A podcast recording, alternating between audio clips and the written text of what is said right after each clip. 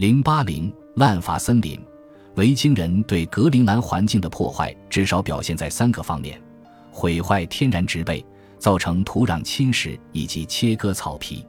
他们一到格陵兰就开始焚烧树林，开辟牧场。随后，由于木材和柴薪之需，又将剩余的树木也砍伐殆尽。牲畜的啃食和践踏，使得被砍伐的林木无法再生。冬季万物休眠，植物在此时最为紧缺。孢粉学家对格陵兰湖底和沼泽沉积物进行碳元素年代测定后，分析得出了格陵兰天然植被遭到破坏的程度。这些沉积物里至少有五样事物可显现出生态环境的情况。叶子和花粉可辨识当时生长在该湖泊附近的植物种类。碳粒可证明这一带曾被火焚烧过，被雨水或风冲入湖泊的表层土壤，以及被风雨冲入湖底沉积起来的沙子。它可用来做磁化率分析，以了解沉积物的磁性铁矿含量。通过湖底沉积物的研究，我们可以描绘出维京农场的植被史。上一次冰河期结束后，气温上升，花粉研究显示树木逐渐取代禾草和梭草。在接下来的八零零零年里，植被变化不大，也先有砍伐森林和土壤侵蚀的痕迹。这种情况一直持续到维京人来到后才开始改观。木炭层显示维京人曾焚烧林地以开辟牧场。随着饲养牲畜活动日趋频繁，禾草、梭草、野草和牧草花粉相应增加，而柳树和桦树的花粉则减少了。沉积物磁化率的上升显示，表层土壤由于失去植被的保护，因而受到风雨的侵蚀。最后，整个谷地的植被都遭到破坏，表土层下的沙土也被吹入湖中。十五世纪格陵兰的维京社会消亡后，自然景观又恢复到原先郁郁葱葱的局面。然而，在一九二四年，随着统治格陵兰岛的丹麦政府再次将绵羊引进岛内。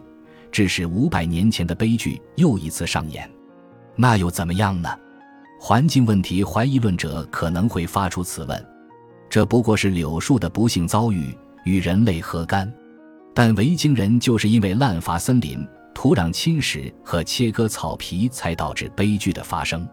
滥伐森林最直接的后果之一就是木材很快告缺，就像冰岛和芒阿雷瓦岛民曾面临的困境。最后，格陵兰岛只剩下低矮稀有的柳树、桦树和杜松，用来打造家用器具。至于造房屋用的木梁和打造船只、雪橇、木桶、墙板以及睡床等所需要的大型木材，依赖于三个来源：自西伯利亚漂流到格陵兰海岸的木头，从挪威进口木材，或者驾船前往在文兰勘探过程中发现的拉布拉多海岸砍伐树木。由于木材奇缺。维京人往往将破旧的木质器具回收再利用。除了西聚落最后一批居民住宅外，维京人遗址内绝大多数房屋都没有大块的墙板和木质家具。西聚落有个著名的遗址叫沙下农场，由于埋在冰冻的河沙下，保存得相当完整。考古学家们发现木材大多集中在遗址上层而非下层。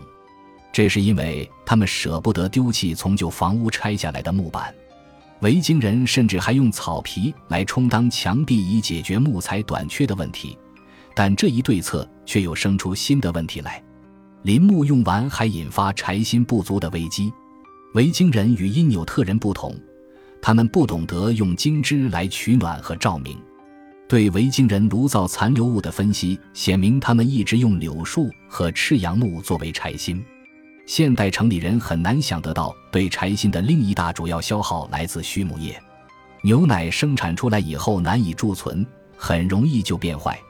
虽然对人类来说营养丰富，对细菌而言也是如此。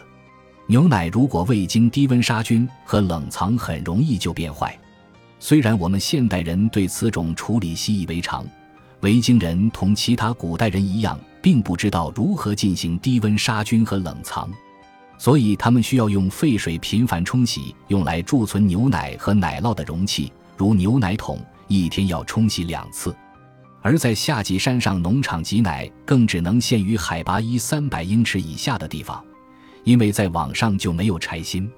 在冰岛和挪威，当地的柴薪一旦耗尽，夏季山上农场就不得不被关闭。在格陵兰岛似乎也是如此，因为缺乏木材，维京人也会通过燃烧动物骨头、粪肥和草皮等来取代柴薪。但这样做也有弊端，骨头和粪肥原本可用作肥料来提高干草产量，而燃烧草皮更无异于摧毁牧场。除了木材和柴薪不足这些问题外，滥伐森林的另一严重后果是导致铁产量减少。斯堪的纳维亚人大多数用找铁矿物炼铁，如从含铁量较低的找铁沉积物中提取金属。格陵兰。冰岛和斯堪的纳维亚半岛都有找铁矿。克里斯凯勒和我在东聚落的加达农场看到过一个铁红色的沼泽。托马斯麦嘎尔和我在西聚落也看到过类似的沼泽。问题不在于是否能够在格陵兰找到找铁矿，而在于如何提炼。为了达到铸铁所需的高温，提炼过程中需要燃烧大量的木炭，而木炭又是通过燃烧木材得来的。即便不通过这种方法炼铁，而直接从挪威进口铁锭，铸造铁器时仍然需要木炭，哪怕就是时不时给工具上刀刃、修理和重铸，也都离不开木炭。我们知道，格陵兰人不但拥有铁制工具，而且也铸铁。在许多大农场的旧址都可看到遗留下来的铁匠铺子和铁矿渣。虽然我们不清楚铁块是否进口而来，或是直接从找铁矿中提炼。在格陵兰维京人的遗址中，还发现中世纪斯堪的纳维亚社会常见的各种铁器，如斧头、镰刀、刀子、羊毛剪、船上用的铆钉、木工刨、用来钻孔和用来开螺丝口的锥子。这些遗址显示出格陵兰极度缺铁，即便跟中世纪的斯堪的纳维亚地区相比也是如此。举个例子。无论是在英国或舍德兰群岛的维京人旧址，还是在冰岛和安斯梅多的遗址中，都能找到比格陵兰更多的铁钉和铁器。在安斯梅多的遗址中，经常能看到废弃的铁钉；在冰岛这样缺乏木材和铁的地方，也还是能找到不少废弃的铁钉。格陵兰极度缺铁，科学家们只能在考古层最下层找到为数很少的几枚铁钉。再往上层找，几乎就看不到了。由此而见，铁的宝贵程度已经到了难以舍弃的境地。在格陵兰的遗址中，考古学家连一把剑或是头盔都找不到，最终只发现了可能来自同一件锁子甲的零星碎片。铁器被一用再用，磨了又磨，直到最后剩下一丁点。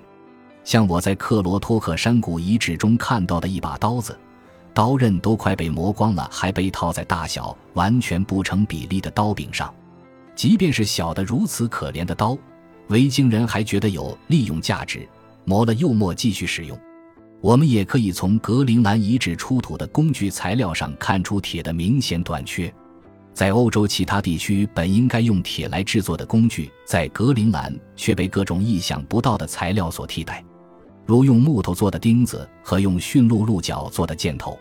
据冰岛编年史记载，公元一千一百八十九年，一艘格陵兰船只偏离航道来到冰岛。冰岛人惊奇地发现，这艘船居然没有使用铁钉，而是用鲸须捆紧的木钉来做材料。使用金骨武器作战，使得本应恢复杀敌的维京人的形象不但大打折扣，更是一种奇耻大辱。格陵兰缺铁的后果，使得其经济效率也受到了影响。仅有的几把铁制镰刀、切割刀、羊毛剪刀，使他们不得不使用骨头或石头来做工具材料的替代品。因此，无论是收割牧草、宰杀牲畜或剪羊毛的时间都要更多。但对格陵兰人来说，缺铁最为致命的后果，则是失去了与因纽特人对抗的军事优势。在世界其他地区。欧洲殖民者和被殖民的土著之间发生过无数次战役，欧洲人借助刀剑和盔甲，所向无不披靡。例如，在1532年至1533年，西班牙与秘鲁印加帝国一共发生过五次战争，其中西班牙派出的军队人数分别为169人、80人、30人、一百一十人和四十人，这些人却杀死了成千上万的印加人，而西班牙人除了有几个受伤外，没有一个死亡。